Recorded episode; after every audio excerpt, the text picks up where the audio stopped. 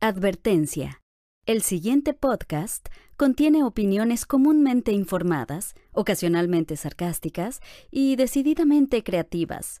Aquí buscamos el lado B de las cosas, las opiniones alternativas, analizar hechos e ideas desde múltiples perspectivas con diferentes consideraciones y posturas. Fans de James Bond, pero más de los martinis. Bienvenidos a Relación Tóxica. ¿Qué tal? Bienvenidos al sexto episodio de Relación Tóxica. Yo Ya soy seis. Montserrat Fierro Y yo soy Enrique Flores. y hoy vamos a hablar de las crisis financieras, un poco como de lo último que ha pasado en la bolsa, ¿cierto? Pues sí, eh, básicamente eh, lo que tenemos presente hoy en día es lo que está sucediendo en, las redes sociales y en la bolsa de valores de Estados Unidos, con todo el boom y ahora crash que está teniendo eh, acciones de como la de GameStop, qué es lo que las causa y pues en dónde puede terminar todo esto, ¿no?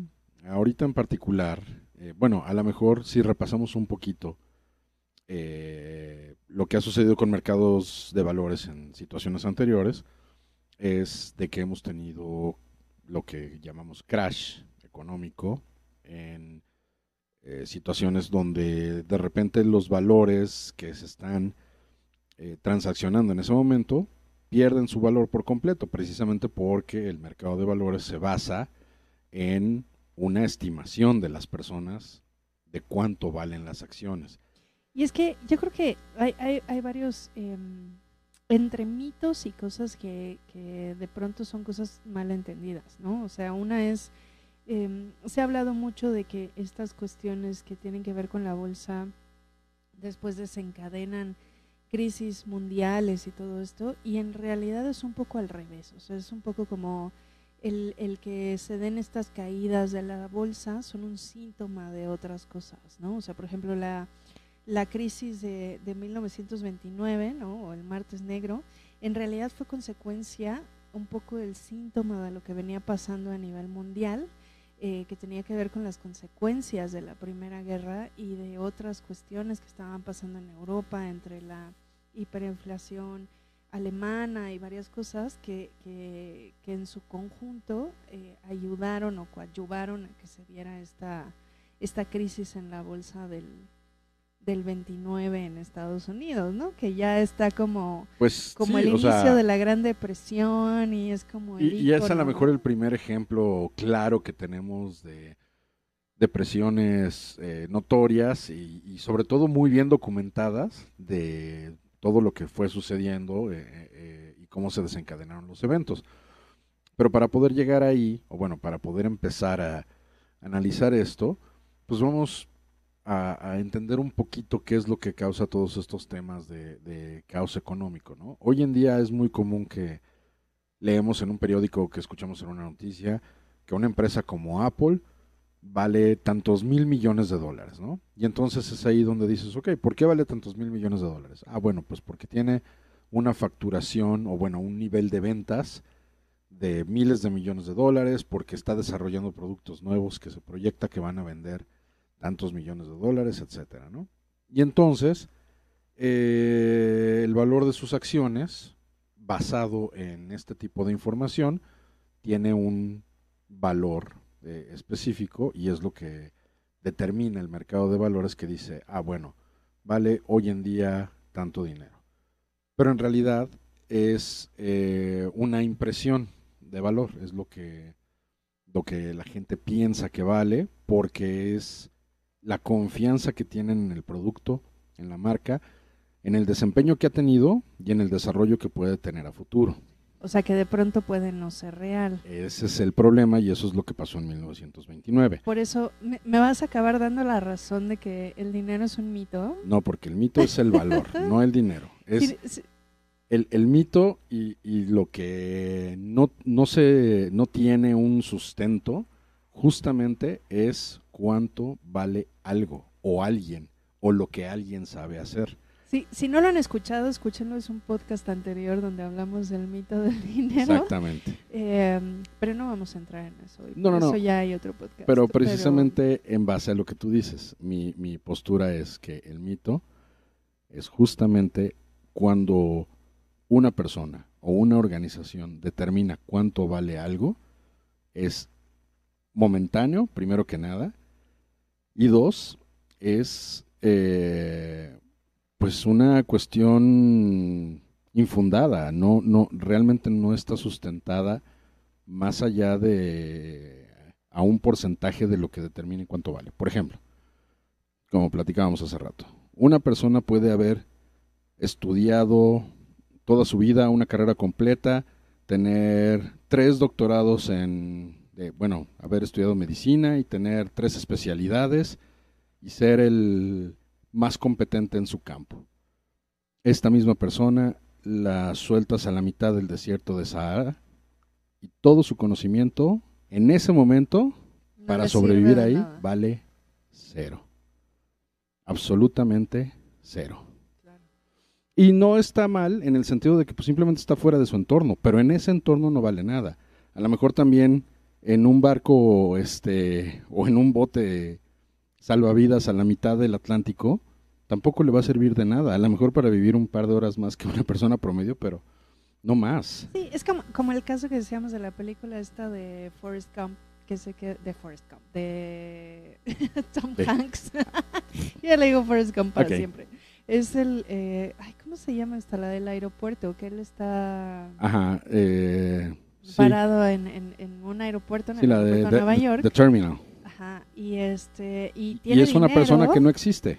Ajá, y tiene dinero y todo, pero su país, y no lo puede canjear porque el país ya no existe. O sea, Exacto. dejó de existir en, en las horas que duró su vuelo. en y no puede a Nueva York. regresar a su país porque no existe y no puede entrar a Estados Unidos porque es un país que no tiene negociaciones con un país que ya no existe. Exacto, entonces lo convierte en justo una persona que no existe. Entonces, Y es eso, de que igual una persona, pues una persona está presente, pero realmente lo que sustenta su existencia y su valor, su identidad, son documentos, un pasaporte, una credencial de lector, los billetes que tenga en la cartera, sus tarjetas de crédito. Eso es lo que sustenta lo que la persona logra y, y puede hacer con, con lo mismo. Claro. Y de igual manera, una empresa pues tiene sus estados financieros Era, y todo. era lo que te iba a decir, se supone que el valor de las acciones tiene que estar ligado a eh, justo lo que la empresa vende, lo que vale la marca,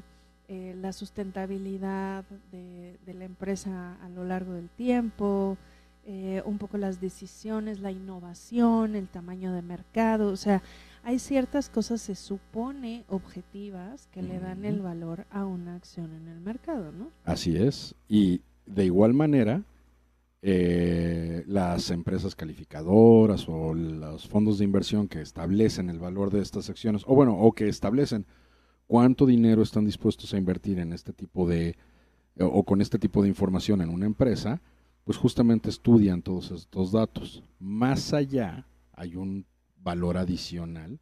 Y, y esto, igual que cuando un banco estudia el perfil de una persona para determinar cuánto crédito darle. Sí, claro. Justamente ese crédito es una apuesta a futuro de que me vas a pagar lo que yo te estoy prestando, porque claramente es dinero que tú no tienes Claro. y te lo voy a prestar. Y, y se vuelve cada vez más complejo, porque ya no nada más tiene que ver con cuánto ganas, o sea, Exactamente. también es cuánto debes, Cu- eh, tu, cuánto tu has estilo de pagado. vida, ¿no? Tu edad, este... sí, que a lo creo mejor... que ya toman en cuenta casi casi hasta las millas que recorres, ¿no? No, y, y además, por ejemplo, a lo mejor eres de, de las personas que pues hasta dejas de comer con tal de pagar tus créditos. Entonces eres un excelente personal crediticio y lo que vamos a hacer es ofrecerte más posibilidades de endeudamiento, Claro. ¿no? Entonces, de igual manera, las empresas que determinan, los hedge funds y todas estas empresas que determinan cuánto invertir en una empresa específica, también toman en cuenta este tipo de cosas.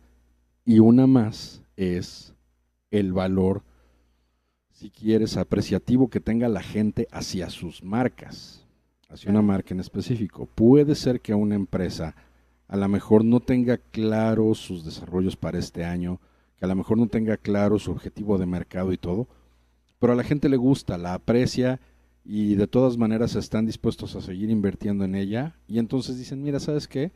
Una empresa como, pues no sé, cierta marca de autos, no la podemos este, dar por muerta porque siempre hay gente que está dispuesta a invertirle dinero.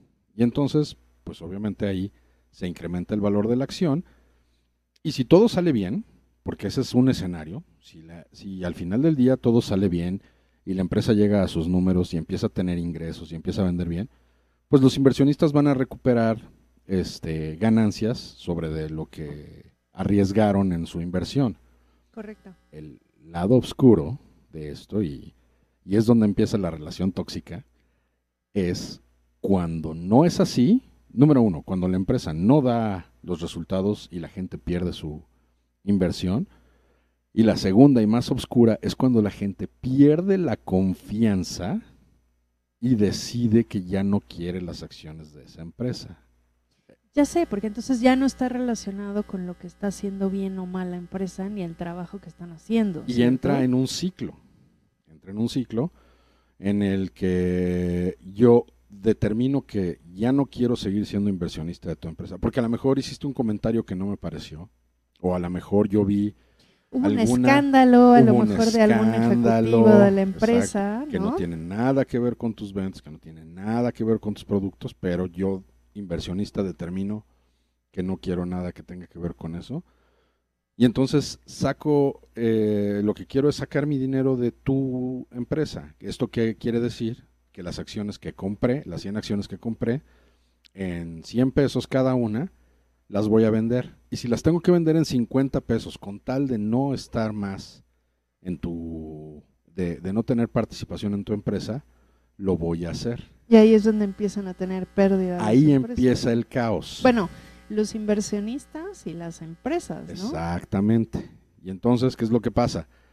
Que yo al hacer esta venta de acciones, más gente que sea inversionista va a ver que yo estoy haciendo mi, venta y entonces van a decir, oye, pero ¿por qué las está vendiendo tan baratas? Puede haber quien las compre y diga, perfecto, más acciones para mí, nunca va a faltar, siempre hay alguien que compre, pero también puede suceder que haya más gente que diga, yo no las quiero, yo tampoco las quiero porque algo, algo está pasando. pasa eso, ¿no? O sea, dices, es como cuando vas a, estás buscando es dónde comer, ¿no? psicológico. Y, y, ves a todos formados en una fonda y en la otra la vez vacía y prefieres formarte y esperar en donde hay fila que entrar a la que está vacía. Y es lo más humano del mundo. El, eh, decir, si lo está haciendo ella, algo, algo sabe que yo no sé y entonces lo voy a hacer haciendo un poquito de paréntesis, es como cuando estaba viendo algún programa de alguien que visitaba un país comunista y todo, y dices que si te paras en la calle, este, en algún, cerca de una puerta, hay gente que se forma detrás de ti. Y, empiezan a hacer fila, porque era la costumbre, hacer fila para que te dieran para que les cosas. Dieran algo, ya sé. Ni siquiera saben para qué es la fila y se están formando, ¿no?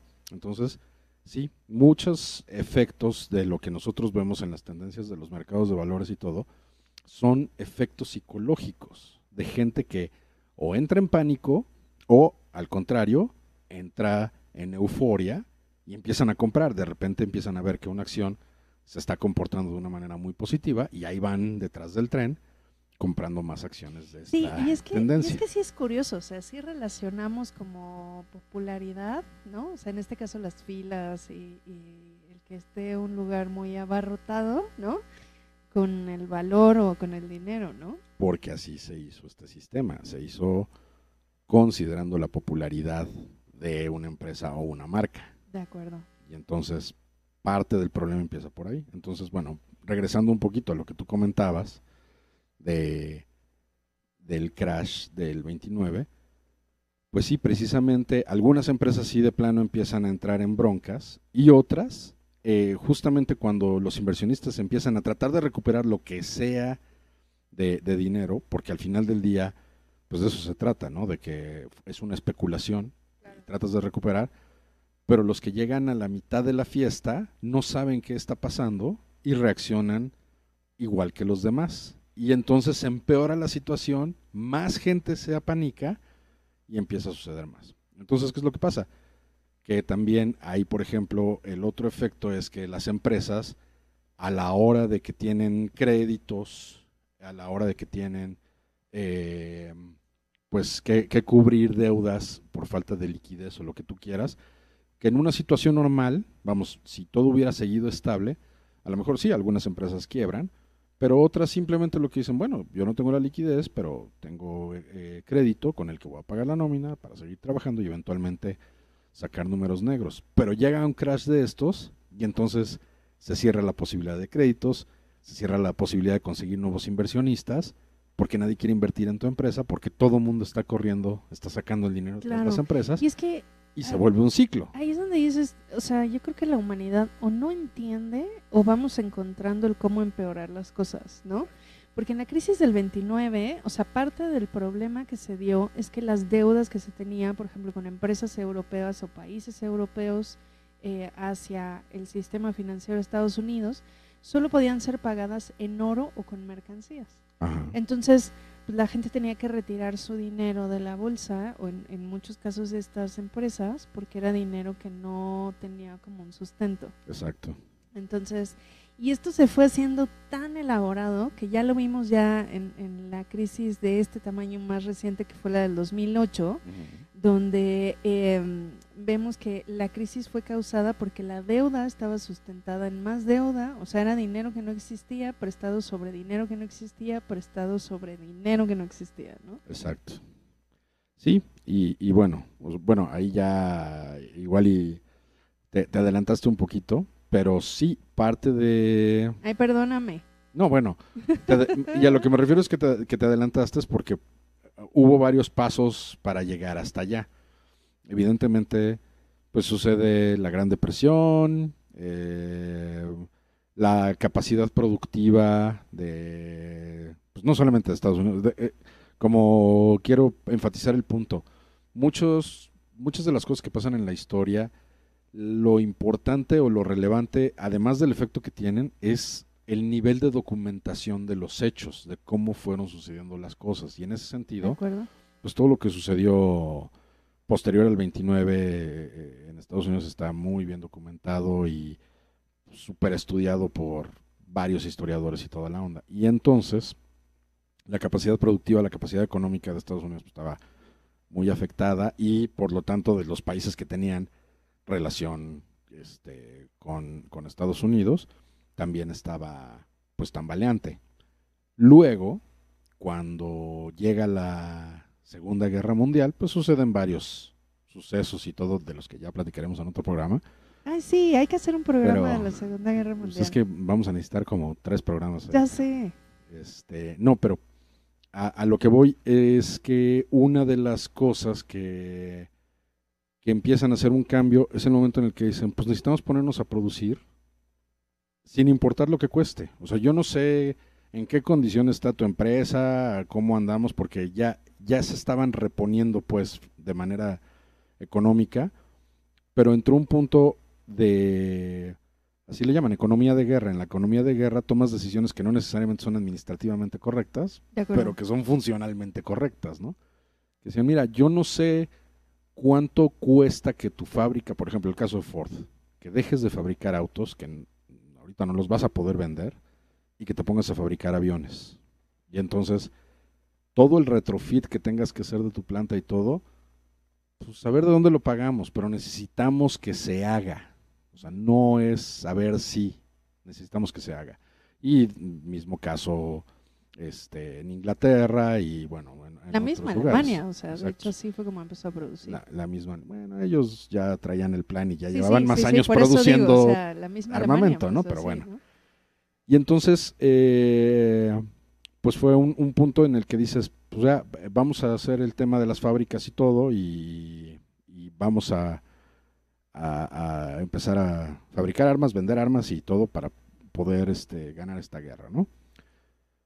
Termina eh, la guerra y todo regresa a la normalidad. Otra vez hay que hacer retrofit de fábricas y todo para volver a fabricar pues cosas de uso diario y evidentemente pues parte de esos costos pues ya de alguna manera estaba cubierto por los contratos del gobierno y toda la onda de, de fabricar vehículos militares y todo, pero también una parte importante es de la confianza de la gente que invirtió, uno, en bonos de guerra y dos, en las empresas que respaldaron el esfuerzo. Por eso IBM se volvió IBM. Por ejemplo, también, ¿no? Entre otros. Pero hubo otro efecto en países como Japón, que fueron prácticamente acabados en, la guerra, Sí, vaya que les fue mal, ya sé. pero justamente su postura fue vamos a ponernos a fabricar cosas. O sea, vamos a ser la fábrica del mundo. ¿Por qué? Pues porque necesitamos trabajar. O sea, olvídate de si necesitamos recuperar nuestro honor o lo que necesitamos trabajar, necesitamos un país en, en el que la gente no esté trabajando no funciona. Claro. Entonces, fue la prioridad y se pusieron a fabricar latas, juguetes, este piezas de metal, tornillos, este material de varias cosas y entonces eso fue el principio de la economía japonesa que conocemos hoy en día. Obviamente tuvo que mutar varias veces, pero ese fue el principio de... Por eso cuando uno dice, bueno, ¿cómo se recuperaron tan rápido? Pues se pusieron a trabajar, esa fue la prioridad. Entonces, Sí, que es el mismo caso de China, que lo manejaron un poquito diferente. Sí, Podríamos ahí- hacer un, un programa también. ahí sobre en lugar de pedirle a la gente que se pusiera a trabajar, la pusieron a trabajar. Bueno, bueno, a veces se necesitan incentivos Exacto. diferentes. Sí, el, el látigo siempre es un buen incentivo. Pero bueno, ya eh, yo hacia donde iba es que precisamente la confianza de la gente en las empresas fue parte de la recuperación económica. El tema de que la gente esté dispuesto a consumir las marcas y a invertir en las mismas marcas tiene mucho que ver. El, el pequeño inversionista en volumen, o, bueno, pequeños inversionistas, una cantidad importante de pequeños inversionistas, se vuelven un gran inversionista. Claro, los bancos y los hedge funds pues, son el, si quieres, el, el pedazo más grande del pie. O la, ma- o la mayoría mafiosa de este medio financiero, ¿no? Y ahí es donde, por ejemplo, ya si nos vamos, por ejemplo, a la siguiente crisis que mencionabas, o bueno, la siguiente gran crisis, que fue la del 87, 87, ajá. Fue, igual fue en octubre, fíjate, igual que la del 29. Pues es que ya cuando se acerca la Fue, Navidad es cuando la gente se este, pone de malas. Ya sé, octubre es, no sé, a, a mí me encanta ese mes, pero sí es un todo un tema. Entonces, y y fue un lunes, de ahí viene el Black Monday. A lo mejor tiene que ver con que ya para ese entonces empiezas a proyectar resultados para finales de año, ¿no? Yo creo que sí, tiene que ver con varios efectos, justo con, con que ya se está terminando el año, ya tienes predicciones para el siguiente año, ya hay ciertos indicadores macroeconómicos, ¿no? O sea, yo creo que también tiene que ver con eso. Que en este caso, ahorita vamos a ver que nos platiques de lo que pasó ahorita, pero pues no fue en octubre, fue ahorita. Eh, Exacto, pero lo que pasa es que también, nada más por hacer una, si quieres una pequeña diferencia, a lo mejor crashes anteriores han sido más, digo, porque esto ni siquiera es un crash, Más esto es, esto es orquestados. un efecto. No, al O como contrario. con otro tipo de Yo, jugadores. yo creo que los anteriores fueron un poco más, eh, por utilizar una palabra, más casuales, en el sentido de que cuando se genera una masa crítica, Oh, ya, ok. sabes que va a tronar, pero no sabes cuándo va a tronar. De De, acuerdo, de de hecho, acuerdo. como hemos Sí, sí. visto el tema de- del 2008, eh, por decir una palabra, mucha gente sabía que iba a tronar. El tema es nadie sabía cuándo ni hasta dónde. Hasta el Hasta el día día que pasó. que ¿no? sucedió, o sea, ya horas antes ya fue cuando dijeron, oye, no, pues esto sí va a estar tremendo. Ya no hay manera de detenerlo, etcétera, ¿no? pero, pero previo a eso, mucha gente tenía la noción de que iba a suceder. Y es que ese es el tema, que muchas burbujas están, de hecho, nos brincamos una burbuja muy importante antes de, de 1929, la burbuja de los tulipanes, de la- las, los bulbos de tulipanes Ajá. eh, tenían un valor altísimo porque todo tenía que venir de Holanda y entonces la gente hacía inversiones y todo en, en el mercado de tulipanes y toda la onda y de repente fue un crash porque era una burbuja también. Entonces eso fue de las primeras burbujas que eh, económicas que sucedieron en la historia. Oh, ¿qué tal? Esa no me la sabía. Entonces, bueno. Me sabía una que hubo antes, que fue justo antes de la Revolución Francesa, de que se pusieron a vender terrenos, eh, pues como falsos, ¿no? En, en- Ya. en- en Francia. eh, justo los, los primeros colonizadores, terrenos cerca del Mississippi, Wow. Eh, que además eran colon todavía era parte francesa en, en esta parte que empezaron a vender los terrenos y se los ponían, este, ahora sí que como el gran terreno y eran Orleans así. yo creo que nunca dejará de ser francés. pero, o sea, les vendían así como, no, es el gran terreno de producción y así, y eran terrenos pantanosos, digo. Claro. Como ahora se conoce tradicionalmente. Pues como las grandes capitales son Ajá. eran pantanos alguna entonces, vez. Hay una teoría que, que dice que parte de la Revolución Francesa se originó por el descontento de la gente que originó esta burbuja de crisis financiera. Ah, bueno, pues habría que evaluarlo. estamos hablando de finales de 1700, o sea, tiene un chorro esto. Pues sí, y es que bueno, eh, al final del día estas burbujas se causan precisamente, pueden ser orquestadas o pueden ser, este, eh, insisto, por el, uso de la palabra casual, porque en, en ningún momento hay una predicción de cuándo la masa crítica va a reventar. Por ejemplo, en el- eh, a principios de, del siglo XXI, eh, eh, la burbuja de las tech companies, o sea, la burbuja de MCI y todas estas cuestiones, que de repente Silicon Valley fue así de, bueno, ¿y dónde está todo el dinero que hemos invertido en ustedes? ¿Dónde está? ¿En qué momento lo ¿En vamos a lo cobrar? Dijeron los inversionistas, ¿no?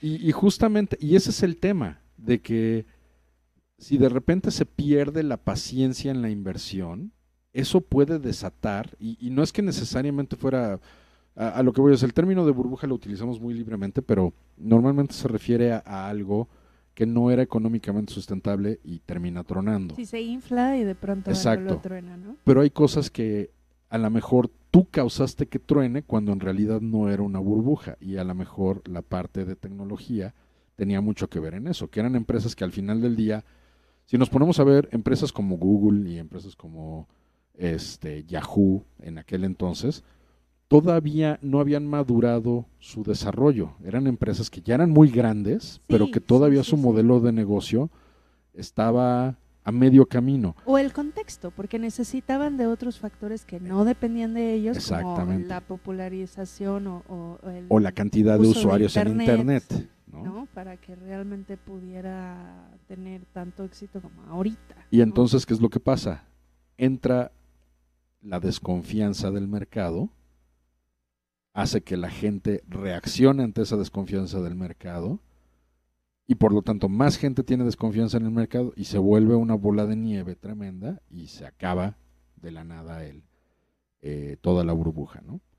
Estaría interesante un día hacer un experimento social así de todos fórmense en este restaurante, ¿eh? Por Y ejemplo. Ya cuando ya les vaya a tocar, se cambian al de junto Eso los estaría- primeros cinco. Eso estaría bueno. Sí, sí, sí, y sí, ver sí, qué sí, pasa con el resto de la fila. Exacto. Estoy casi segura de que la mayoría se cambiaría sin preguntar. Yo creo que sí. Sí, y, y porque mucha gente sigue a otros sin, sin saber lo que está pasando. Y bueno, como tú bien dices, ahorita lo que está sucediendo en, al día de hoy eh, en Wall Street y en las redes es que precisamente esta, este tipo de cosas de los mercados suceden a base de manipulaciones, manipulaciones intencionales o casuales, si quieres, precisamente porque una casual es de que de repente un banco grande decide invertir mucho dinero en sabritas. Y entonces otros bancos voltean a ver y dicen, oye, ¿por qué está invirtiendo? Y van y hacen la misma inversión. Eso es casual.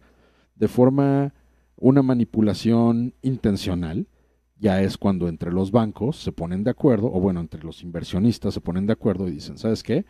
Vamos a subir eh, este, las acciones de esta empresa para poder eh, sacar dividendos eh, a corto plazo, ¿no? En, en la especulación de valores. Y entonces, yo creo que la mayoría no son casuales. sí, la, Que, que justo por eso este tema de GameStop se volvió tan icónico ahorita, ¿no? Porque justo no cae en la categoría de casual. bueno, tan, tan no es casual eh, el, efecto en, en la mayoría de los casos, como tú bien dices, que incluso en las estrategias de defensa de empresas que van a ser compradas, una estrategia eh, se llama el caballero blanco. Y precisamente la, la estrategia White Knight, porque hay varias estrategias de defensa de, para evitar un, un takeover hostil de las acciones de tu empresa.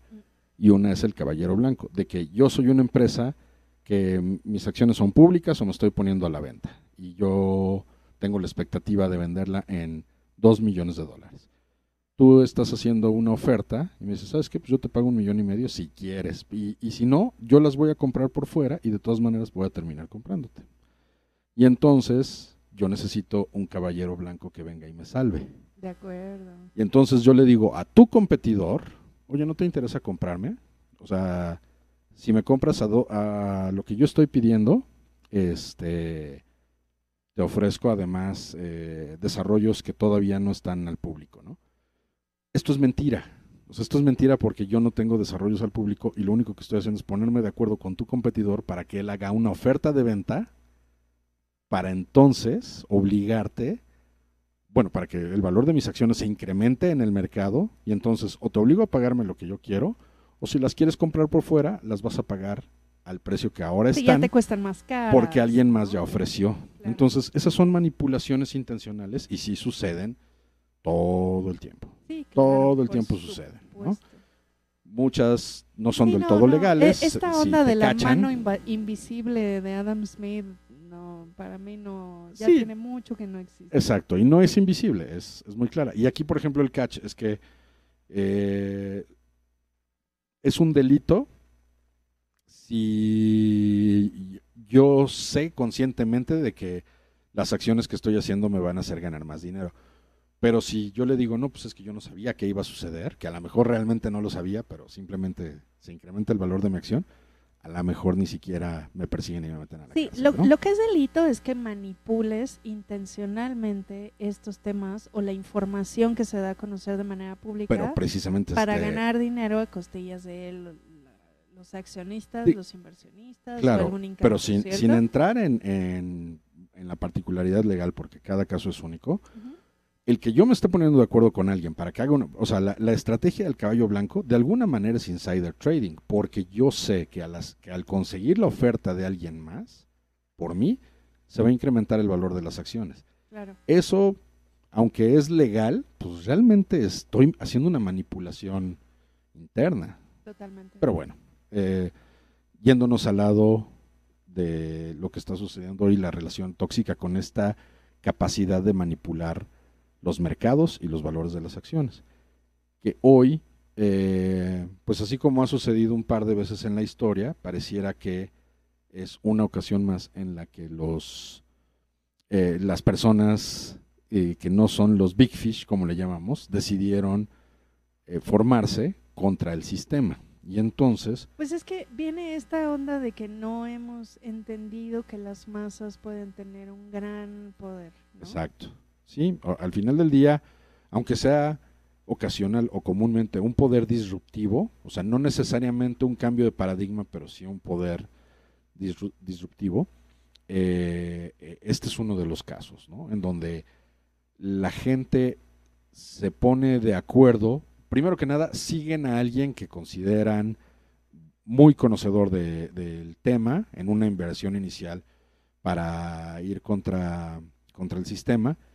Y entonces mucha gente se sube al barco. Y el tema de que cada vez más el mercado de valores, de tanto de Estados Unidos como de otros países, porque en México ya también creo que están facilitando un poco más el tema de la inversión en la bolsa, para que personas individuales puedan hacer inversiones pequeñas. Al final del día, las empresas cuentan con miles de acciones que a lo mejor ahorita sin conocer el, el valor de, de alguna acción en México, por ejemplo, las acciones de GameStop costaban 6 dólares hace meses y hoy cuestan 40 dólares, una cosa así. Bueno, hoy en particular volvieron a caer, pero en su punto más alto llegaron a Casi 300, ¿no? Una cosa así. una cosa así. Ajá.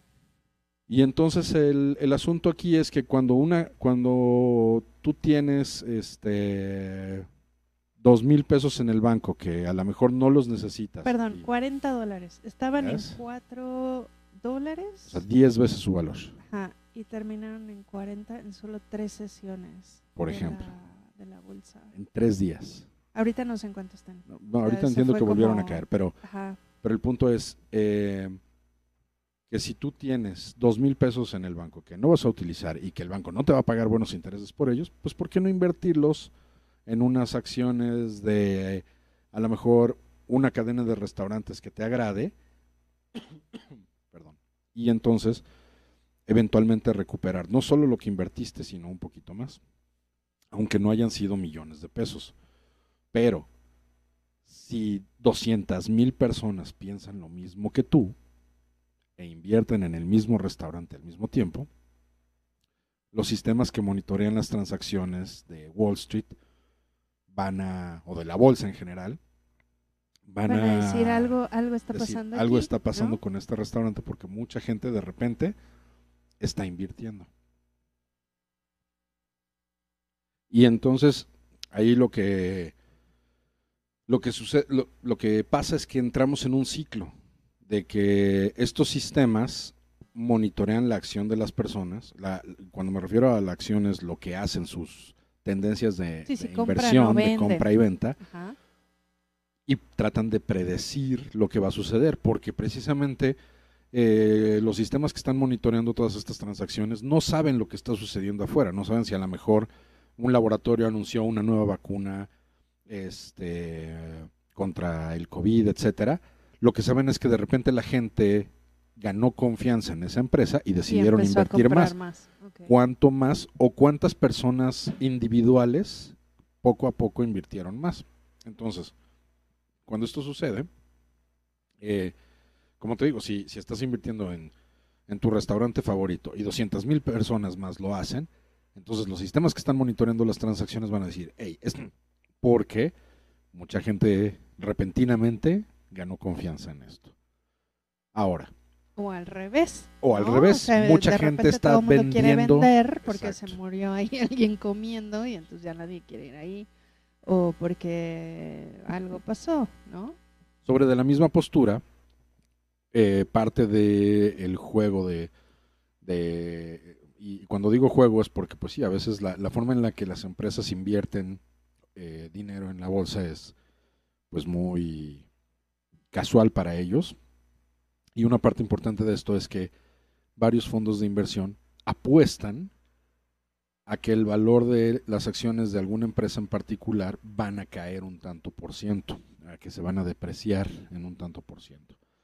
Cuando su apuesta es correcta, entonces ellos ganan dinero a, a- a base de que se cumplió su predicción, por así decirlo, o de que le atinaron a apostarle a que una empresa Sí, justo Se con a eso acabar. juegan, ¿no? Exacto, Con- esa es parte del juego.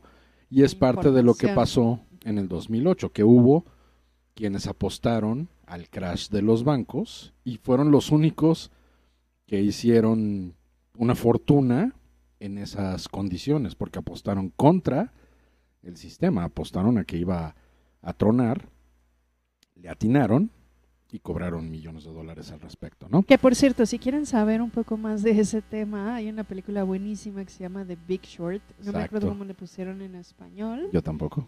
Eh, Con Christian Bale. Christian Bale, exacto, y algunos otros actores Sí, y, y- interesantes. Y eh, lo explica muy bien, ¿eh? Sí, la verdad es que la, la forma en la que aterrizan el funcionamiento de el valor de las acciones y de los mercados es bastante eh, funcional para todos los niveles. Pero bueno, y, y bueno, de ahí parte el tema de los sucesos eh, en estas semanas de, de Wall Street, que precisamente varios fondos de inversión habían apostado contra eh, el valor de las acciones de empresas como GameStop y Bed Bath Beyond y otras empresas que andaban que andan en, en situaciones económicas negativas, ¿no? Y lo que sucedió es que precisamente eh, pues un inversionista experto decidió apostar a favor del valor. Y, y cuando me refiero que decidió apostar es decidió comprar acciones de GameStop para ir contra esa apuesta del sistema. Que fue, fue justo este Michael Berry que, que Exacto. aparece, es, es el personaje justo de Christian Bale en la de, de Big Short. Sí. Que eh, Michael Berry fue de genios los, de financieros. los- ajá, de los que empezó a prever esta crisis que se iba a dar en el 2008 y pues aprovechó, ¿no? Y ahora empezó a hacer la compra de las acciones de GameStop en verano del año pasado Y como decíamos, como la gente empezó a ver y dijo, ah, pues este, si él se formó ahí, debe de haber algo bueno. Y se, se pusieron de acuerdo, o sea, y ahí acuerdo. es donde esta no, no fue una manipulación casual, sino que muchas personas se pusieron de acuerdo para hacer una inversión en la misma empresa. O sea, bueno, fue casual, creo, desde el punto de vista de que yo creo que nadie esperaba que esa gran cantidad de pequeños inversionistas siguieran los pasos de Michael Berry así, A lo mejor la, la palabra No en este sé. caso sería viral. Ah, claro, O sea, exacto. ajá, No fue un ajá. plan maestro originalmente, o a- hasta O donde eso hemos creemos, visto, hasta- eso creemos, hasta donde hemos visto, no parecería un plan maestro de tronar el sistema. Pero lo que sí es un hecho es que se volvió una tendencia. Y eh, lo que sucedió fue que la acción de GameStop subió 10 veces en un periodo muy corto de tiempo. Mucha gente evidentemente hizo la venta de las acciones que ya tenía o que compró a principios del tema, porque al igual que en el mercado de valores como en las pirámides, si eres de los primeros en entrar y de los primeros en salir, Vas a ganar dinero. eres el que gana claro. dinero. Los que llegan a la mitad, lo más probable es que no la van a liberar. They're the suckers, ya sé. Y entonces, eh, aquí lo importante está en que cuando se estaban realizando estas transacciones y cuando los valores de estas acciones empezaron a subir de una forma exponencial, eh, empiezan a entrar los controles gubernamentales y a decir, ey, ey, ey, así no es como se debe de, de jugar el Monopoly, ¿no? Y entonces eh, le dieron instrucciones a las empresas o a las aplicaciones de, que hacen tradings, como Robinhood, que tenían que eh, limitar o bloquear esas transacciones. Y posterior a eso, o sea, las apps, por supuesto que cumplen con lo que el gobierno les indica, Sí, pues sí. pero de igual manera también dicen, oye, pero pues esto no se vale, o sea, el, el mercado eh, financiero es parejo y entonces pues todo el mundo, por eso, por eso existimos, porque todo el mundo puede jugar y porque los pequeños inversionistas también eh, pues son un porcentaje importante del mercado. Pues sí, pero el tema es que nunca es parejo y nunca es justo. Claro, o sea, justo desde, desde la crisis del 29, los que han perdido han sido los pequeños inversionistas, ¿no? Y lo vimos inclusive en esta crisis del 2008. Mira, algunos grandes inversionistas Y también pierden, pero, un poco, ¿no? pero ese Eh, es el pero- tema, exacto. Pero, Bueno, un poco no sé, o sea, no, no, o sea, ya ves este el hedge fund este de Melvin Company perdió 1600 millones de dólares. exacto, pero, pero además estamos hablando de Digo, ganaron, ganaron un poco a, a escala de qué, o sea, 1.600 millones de dólares contra lo que maneja un hedge fund, pues No, a lo mejor acuerdo, es... Pero Melvin ya anunció que va a entrar en bancarrota. Exacto, eh, pero el catch es, habías hecho, o sea, mil y tantos millones de dólares perdiste esta ocasión, ok. ¿Cuántos miles de millones de dólares habías hecho apostando contra empresas que se estaban muriendo? O sea, y sí, no ya lo te digo... viste beneficiado por mucho dinero. Exacto, y no lo digo en el sentido de justicia social ni nada, sino, ¿qué crees? Pues hoy te tocó perder. O sea, que, que así se ha visto un poco este caso, ¿no? O sea, como eh, eh, ahora se inclinó la balanza hacia como el ciudadano común, el ciudadano de a pie, pues, sí, ¿no? a- hacia el pequeño inversionista, ¿no? De mis, mis mil pesos valen, junto con el millón de personas que estamos invirtiendo mil pesos, valen tanto como tus mil millones de pesos que estás invirtiendo en una sola. Que sí es. O sea, al final del día, sí es igual. Claro. cuando estamos hablando de esos montos. Sin embargo, aquí el tema es, obviamente, pues la gente que está en los controles financieros del mundo, pues no le encanta la idea. Y entonces es ahí donde entra ahora la pues la, la, la relación tóxica de este de esta falta de balance, ¿no? Que entonces dices, ¿Qué- ok, qué- ¿qué hacemos? Yo creo que tiene, ahí hay un, un contexto o un extra, ¿no? Que no había en, en, en la cantidad que hay hoy, que es la interacción justo a través de las redes sociales. O sea, algo que se incrementó en 2020 fue la interacción en redes sociales. Entonces, justo el, el que se pusieran de acuerdo a través de un foro como Reddit fue que ayudó a que se diera esto, porque de otra manera, ¿cómo pones de acuerdo a tantas personas para comprar acciones? Por ejemplo, una de las, de las empresas, creo que era Blockbuster y otra era BlackBerry, O sea, ¿y a quién se le va a ocurrir comprar acciones? Pues es que precisamente O sea, se tienen que poner de acuerdo de, en algún medio y en este caso lo que está funcionando son las redes sociales. Sí, o- e- en parte, y es uno de los factores. Yo pensaría que son a lo mejor tres factores. Uno, como tú dices, las redes sociales. El otro, definitivamente, el facilitarle a las personas el tema de las inversiones por medio de las apps. Así como hoy hay Como apps esta de, de Robin Hood, ¿no? como esta de Robin Hood, como la de GBM aquí en México.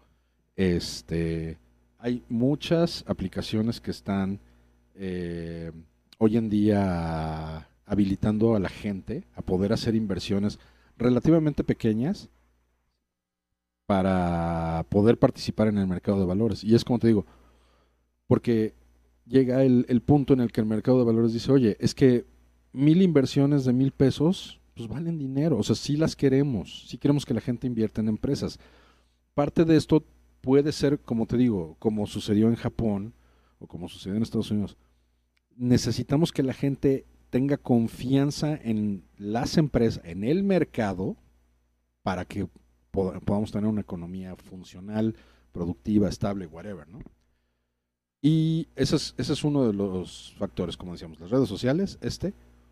Y el tercero, que seguramente nadie lo vio venir a esta escala, pero que varias de estas aplicaciones te dan la posibilidad de copiar la conducta de otros inversionistas. Eh, y es decir, yo a lo mejor, yo no sé nada de- del mercado de valores, pero sí quiero jugar, quiero este, meter mis mil pesos ahí. Pero como no sé qué hacer con ellos, voy a copiar lo que está haciendo Otoño, porque él sí sabe. Si tú le copias a Toño, Y- yo te copio a ti. exacta- exactamente. Y entonces, obviamente, todo eh, en base a porcentajes, ¿no? O sea, si él invierte, invierte 10 mil en este en McCarthy's, pues yo invierto mil porque no tengo los 10 mil.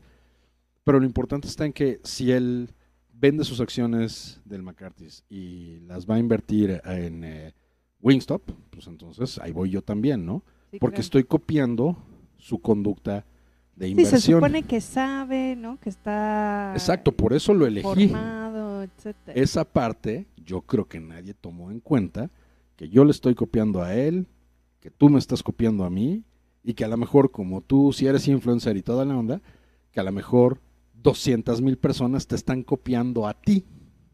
¿Qué- ¿Será lo que habrá pasado justo con lo de Michael Es parte, es parte de lo que está pasando.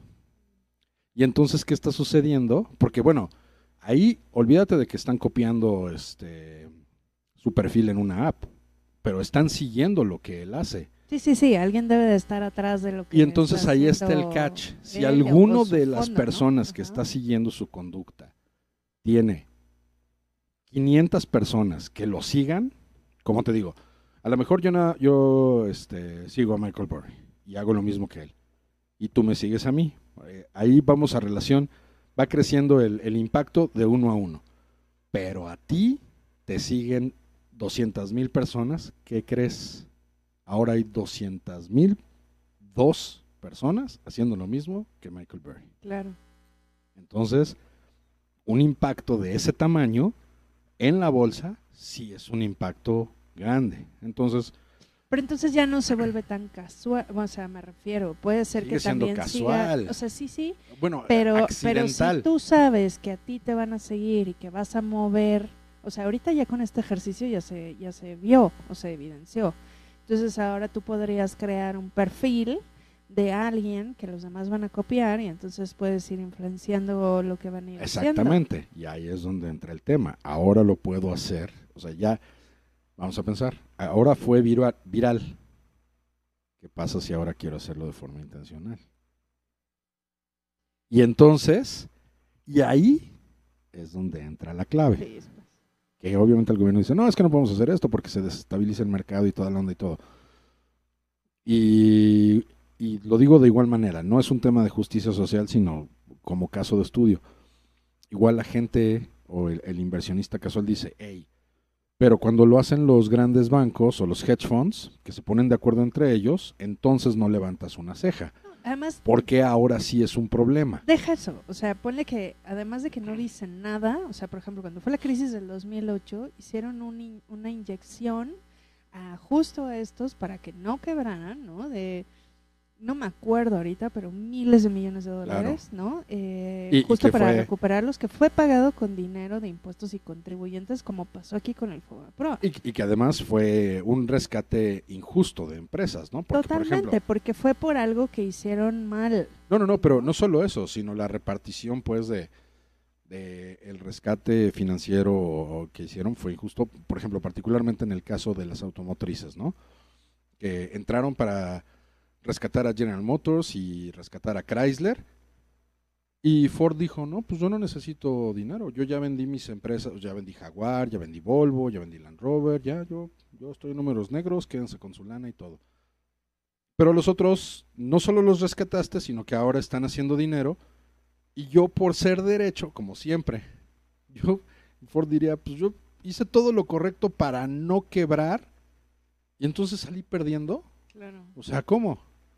Pues es como este caso, justo igual, vuelvo al tema del 2008, o sea, rescataron a los que movieron, hicieron malas cosas, que apostaron además de deuda sobre deuda y dinero que sabían que no existía, y a los que perdieron su casa justo por estas hipotecas y demás, pues se quedaron sin casa y sin lana y con mil problemas, ¿no? O sea, Al final alguien se queda sin silla cuando la música se para. Totalmente. Entonces, eh, pues no sé, tal, tal vez sea más difícil, ¿no? Si hubiera un caso así y son muchos pequeños inversionistas, decir, este, pues ahí te van tus eh, 80 dólares de vuelta. ¿no? Bueno, no lo pero sé, no, no sé si tiene una lógica relacionada con eso. Entonces ahora que no creo, ¿no? O sea, la, la disyuntiva que existe hoy en día, siempre el tema de la regulación bancaria y financiera ha sido un tema delicado.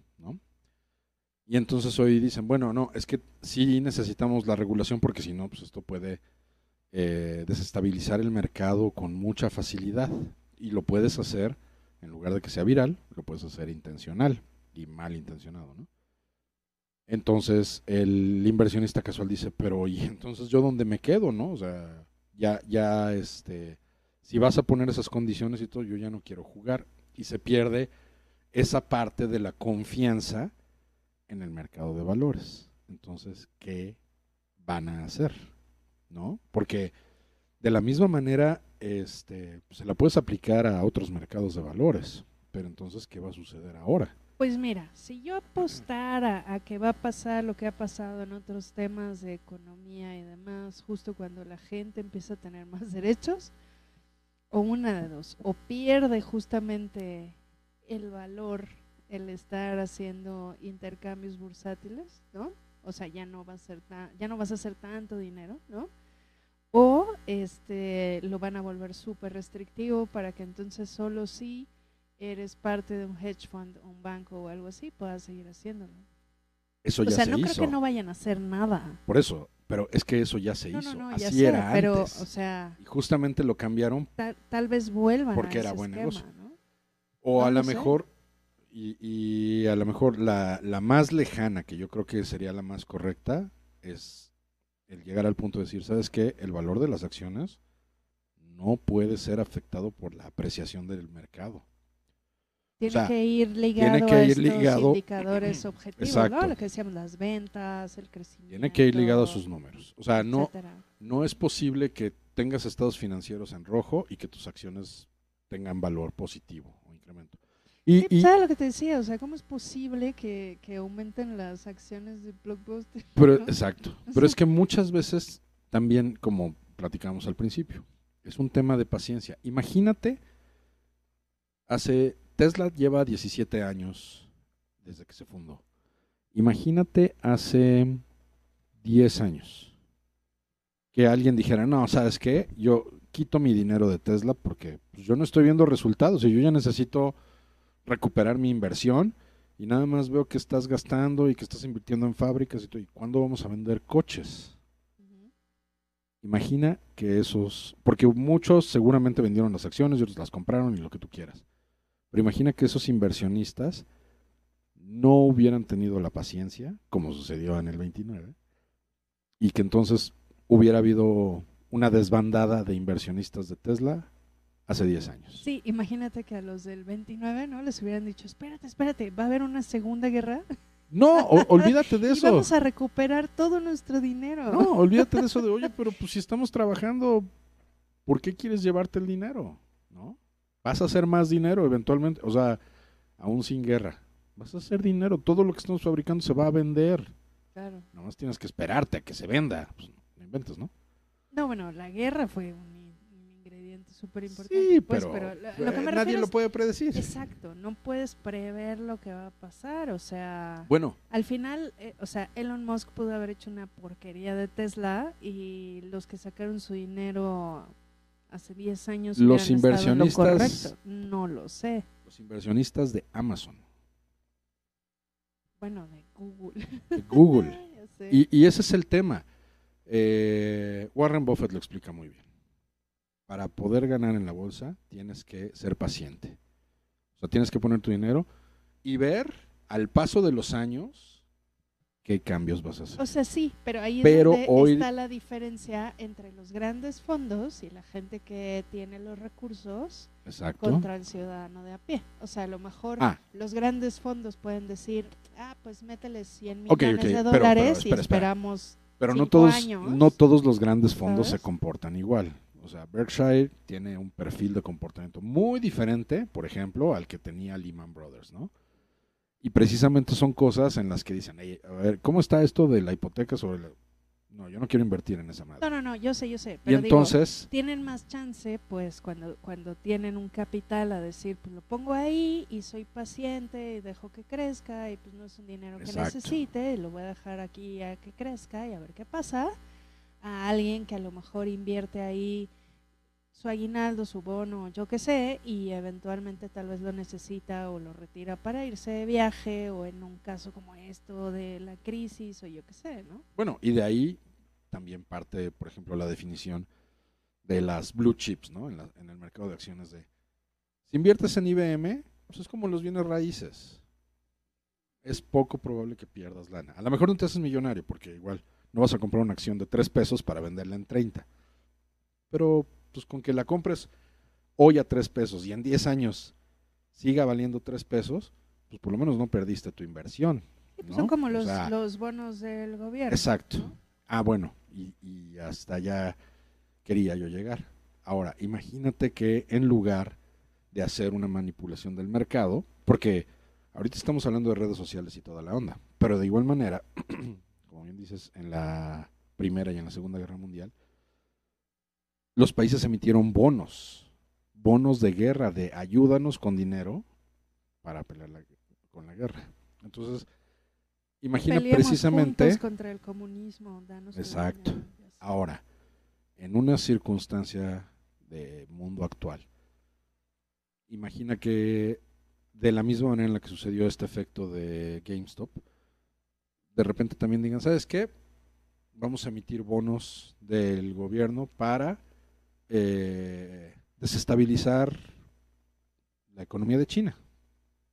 Y entonces, mis estimados eh, conciudadanos, necesitamos que invierta cada uno de ustedes 300 millones de personas. Necesitamos 10 200 Bueno, dólares. 200 dólares. Imagínate. 200 dólares invertidos a la tesorería. Así de, te los voy a pagar en 5 años. Ese trancazo, quiero ver. O sea, imagínate No, no sé a qué- dónde llega. No sé qué tan fácil sea, porque además también los bonos de gobierno son más caros. Pero no sé, no sé, o sea, es que para los que no nos están viendo me ve feo, pero No, no, no, o sea, no, no, no, no, yo- no es, sé, es, no es más, sé a dónde vaya. es más feo. inquisitiva la mirada Eh, que, que, que ver feo. O, o sea, al final, por ejemplo, algo así pasó con los bonos, los tesobonos, ¿no? En Ajá. México en el Ujú. 95. La verdad es que yo ni había nacido, entonces no me acuerdo qué pasó, pero eh, no, o sea, hubo como algo así que también compraron y se desestabilizó, en fin. Entonces, no sé si, si también justo lo, haya ciertas medidas de esto, la verdad lo desconozco. ¿eh? Yo tampoco, pero, o sea, yo estoy poniendo un ejemplo precisamente de del impacto que puedes tener al organizar la masa para una inversión. Y, y bueno, y te estoy diciendo, o sea, 300 millones de personas y de todos necesito 200 dólares flat. ¿Ya estás haciendo Obviamente, un plan para derrocar al gobierno comunista? Sí, hay que destruir el comunismo. No, eh, estoy justamente viendo lo- el lado hacia dónde se puede ir todo este tema. Ya sé. Y entonces, pues obviamente las posibilidades son infinitas, pero pues siempre queda la duda de qué va a pasar, porque una cosa es clara, nada va a ser igual después de esto.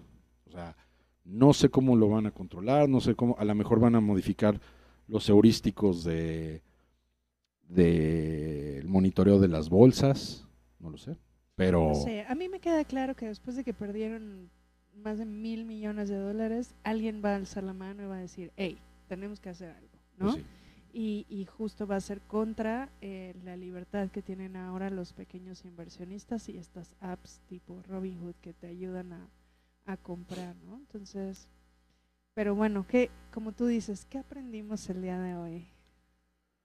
Ay, pues aprendimos que al paso de la historia, el desestimar el poder de las masas, del pueblo o de las personas organizadas, por darles un término más correcto, nunca, ahora sí que nunca lleva a ningún lado. Siempre hay que tener en cuenta que cuando la gente se organiza, si bien a lo mejor no pueden cambiar el sistema por completo, pero sí le pueden tirar unos dientes. Entonces, eh, sin saber ahorita hasta dónde va a llegar esto, definitivamente sí creo que se va a desencadenar algún cambio importante en todo el esquema y habrá que ver las repercusiones y, y lo que resulte de todo esto, ¿no? Yo creo que es una buena noticia y yo creo que es, es un buen augurio, ¿no? Pues sí, Pero ya veremos qué pasa a lo mejor, ¿no? pues sí, vamos a ver qué sucede. En fin. Pues muy bien, pues muchas gracias por escucharnos el día de hoy. Este fue el sexto episodio de Relación Tóxica. Yo soy Montserrat Fierro. Yo soy Enrique Flores, agradecemos que nos hayan escuchado. Este programa fue patrocinado por las lavanderías de dinero de la Ciudad de México. Usted tráiganos su dinero con sangre y nosotros se lo vamos a entregar limpiecito. No, claro que no. Nos vemos la próxima semana. Hasta luego.